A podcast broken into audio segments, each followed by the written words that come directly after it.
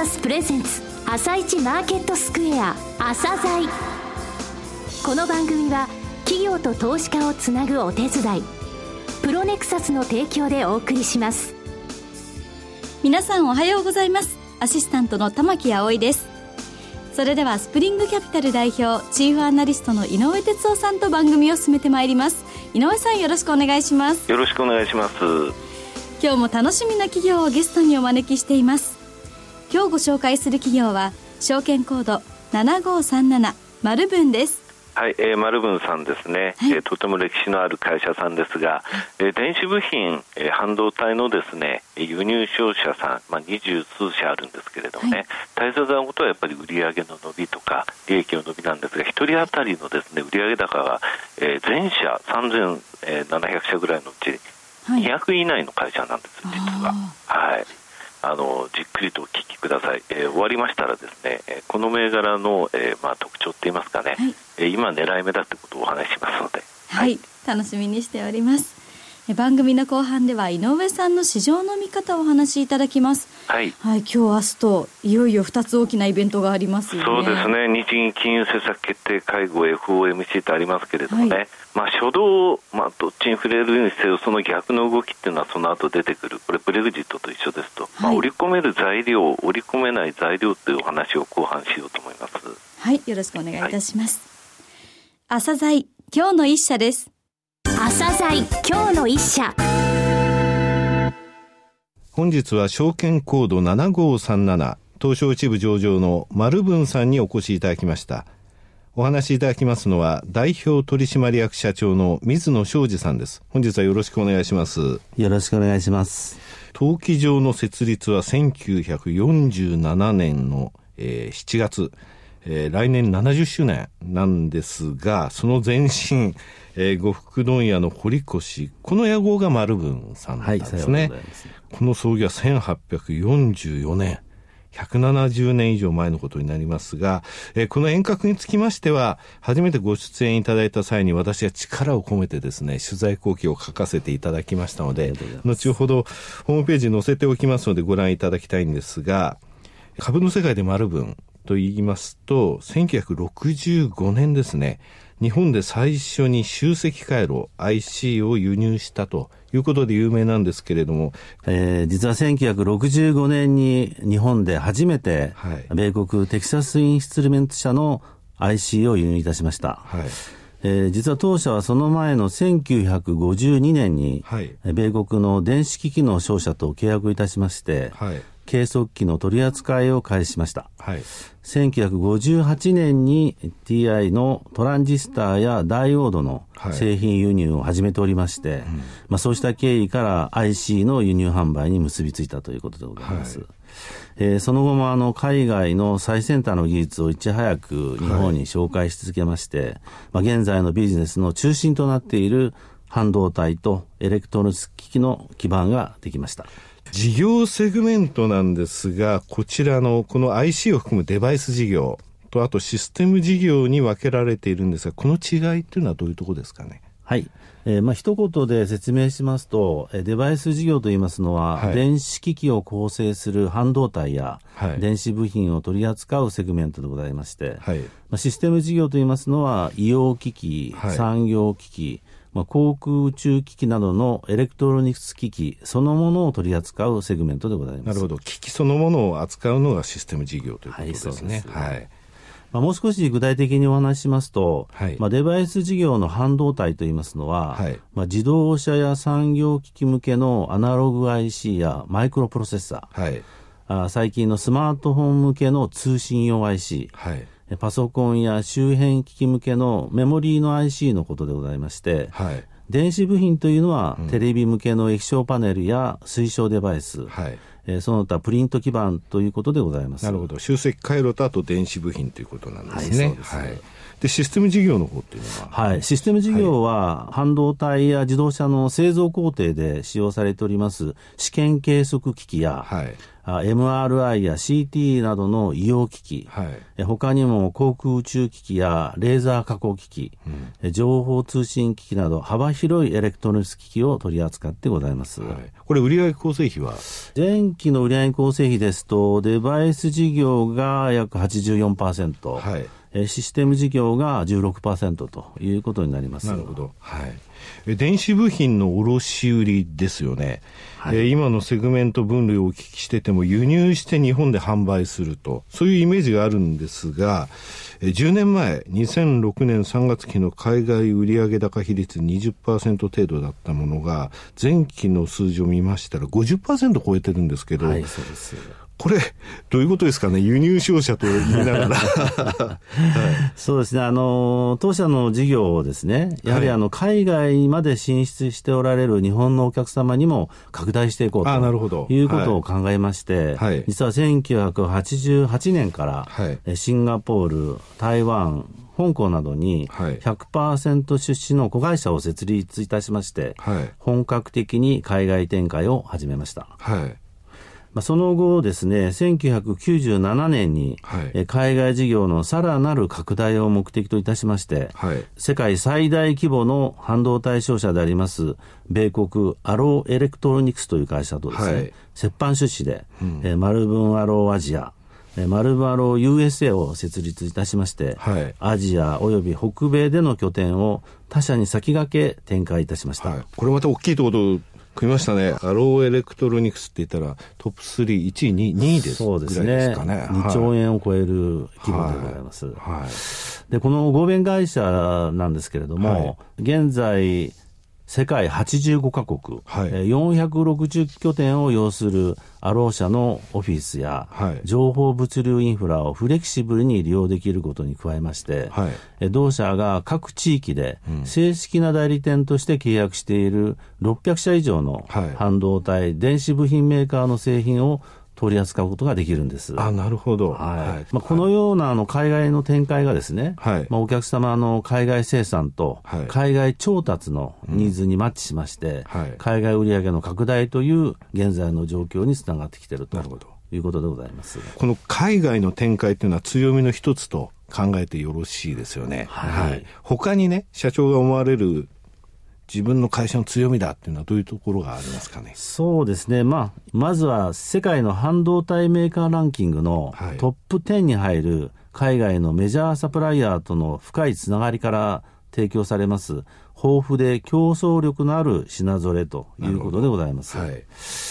そしてさらには北米や台湾を中心に、はい、常に最新テクノロジーの動向にアンテナを張っておりまして、うんはい、まあ、実際の目利きで契約を結んだ差別化された製品群なども、はい、まあ、何よりの当社の強みであるというふうに考えております。えー、さらにですね、各分野で日本を代表するお客様との結びつきが非常に強いということも当社の強みの一つでございます。うんえー、お客様との結びつきという点では、ここ数年間、特に力を入れて強化してまいりました、当社オリジナルのソリューション提案力が評価されておりまして、はい、まあ、その結果、営業目標の一つとしております、新規案件の発掘数、はい、えー、ここ数年大きな伸びとなっておりまして、うん、まあ、前期も10%以上のアップすることができました。なるほど。はい。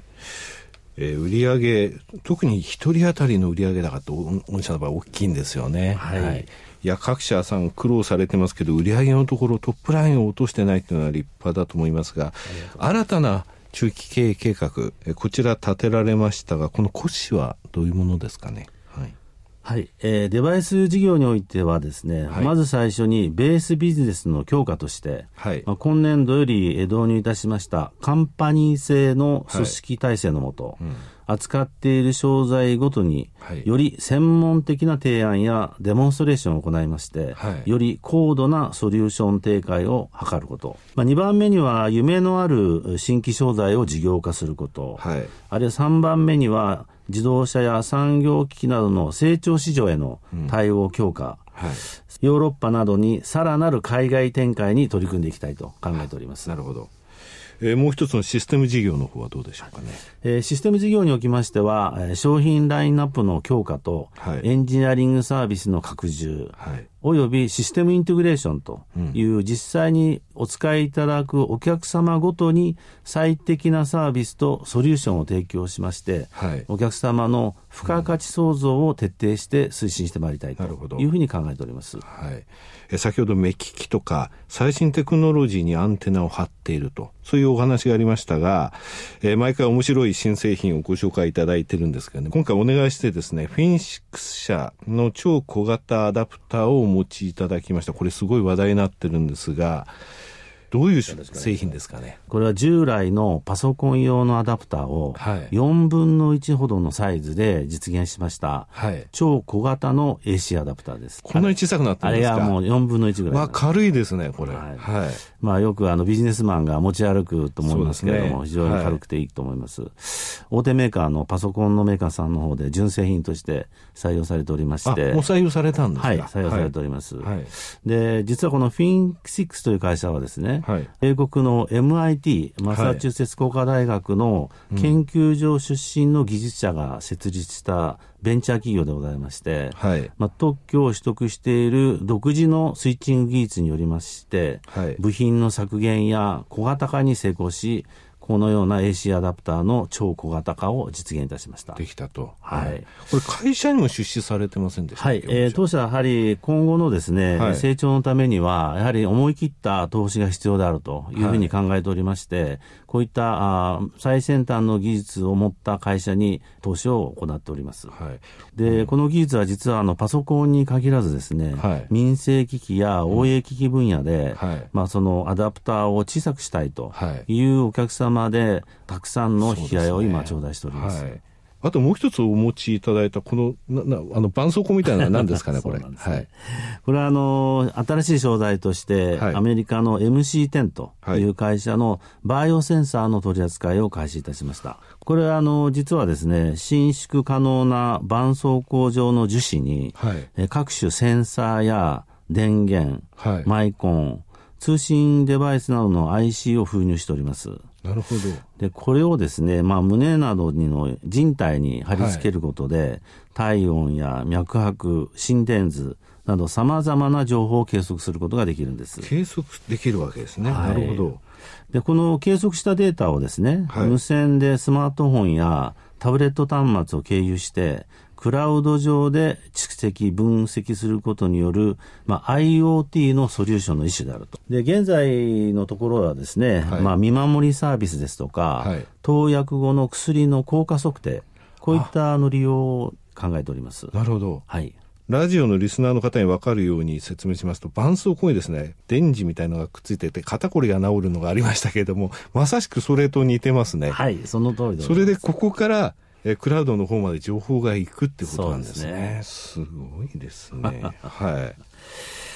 またですね、2020年の東京オリンピックに向けて期待している新たなビジネスがございます。はい。日本国内ではこれから第5世代の通信ネットワークの整備や、はい、データセンターの増強など、通信インフラへの投資が加速してまいります。そうなんですね。これ一つのテーマなんですよね。はい。はい、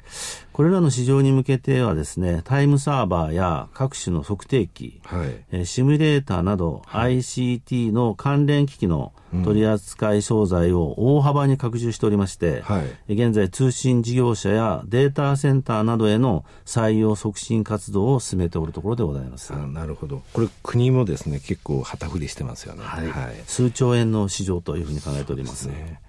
最後になりましたが、リスナーに向けて一言お願いします。はい。エレクトロニクス業界は変化が非常に激しく、ここ数年は大規模な M&A や事業統合が続いております。はい、厳しい経営環境ではございますが、引き続き成長戦略と財務体質の改善を実行して、持続的な成長が図れる筋肉質な企業を目指してまいります。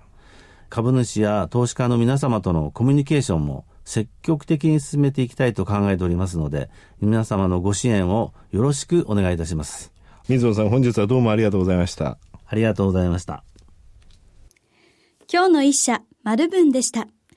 さらに井上さんに丸文についてお話しいただきます。はい、えー、丸文さんの強みっていうのはですね、はい、幅広い分野で強みがあるということなんですね。弱いとはないんですよ。はい、えー、まずデバイス事業ではあの IC そして電子部品ってものを、えー、輸入して、えー、売ってるわけなんですけど、卸してるわけなんですが、システム事業の部分でも医療用機器、自動車の自動運転、情報通信機器、中継局、航空宇宙機器、レーザー機器、こういったところでどこでも名前が出てくるんですね、はい、でその理由っていうのはやっぱりあの、えー、アロー社って話が出ましたけども、うん、ここやっぱり世界2位ですんで、こことがっちり組んでて、600社のメーカーのところを常に見てるんですよね、はい、これはいいと思うものを、えー、いち早く持ってこれると、で新規案件10%以上アップって言われてました。これ数年続いてるんですよ、えーはい、ですので売上高が二十数社の中でですね非常に stable、えー、しっかりした数字が出てて、はい、最終利益の伸び過去5年でいうと1位なんですよね。はい、ですので非常に楽しみですね、はい、あの製品につきましてはね、えー、ホームページ貼っておきます。取材後期を井上さんも、ね、熱烈に書かれたということなので、はい、前回力入れてますはい、楽しみにしてただあの PBR は0.38倍なんですよ昨日、はい、で配当利回りはこれ日経予想で4.4%前期実績だと5.3%ですけどもね、はい、割安な東証一部の銘柄だということを覚えておいてください。ニーサで狙うならこういう銘柄です。はい。それでは一旦お知らせです。企業ディスクロージャー IR 実務支援の専門会社プロネクサス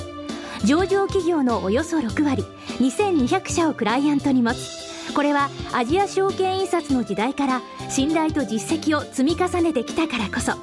さらにプロネクサスが目指すのは企業と投資家をつなぎ日本の株式市場を活性化させることです。プロネクサス私たちは個人投資家の皆さんを応援します。井上哲夫今日のストラテジー。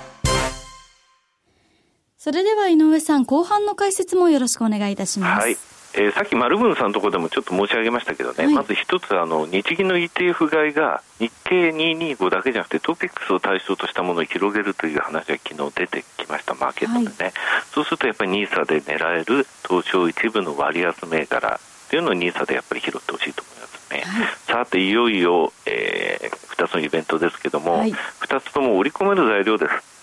ただもう決まっちゃったらもうしょうがないんだもん。これもブレ,、うん、ブレグジットと一緒で、あの時も大騒ぎして下げたけど戻りましたでしょ、えー、初動と逆のことがいずれ起きます。織り込める材料っていうのはそういうもんで、それが戻るときっていうのが織り込みの作業なんですね、そういう時間帯、はい、逆に織り込めないものってあって、はい、これっていうのはやっぱり前にも申し上げましたが、アメリカのアメリカとヨーロッパの金融機関の信用不安の連鎖なんですよ。はい、こういうのが出るとリーマンショックとかえー、欧州の財政危機、国際利回りがポンと上がったりするんですね、で先週の後半からまた、えー、ドイツ銀行のブラックスワン説って言いましてね、アメリカの、えー、司法省の方が、えー、また和解金を、えー、非常に大きい金額を求めたっていうのがありましてね、はい、ですので、よっぽどこっちの方が潜在しているリスクとしては大きい。ですので、この2つの、えー、直近のイベントっていうのは、織り込める材料だということを、えー、きちんと認識した上で、慌てないで、えー、理解をされてほしいと思いますね、はい、落ち着いた状況で、はい、そうですね。はい。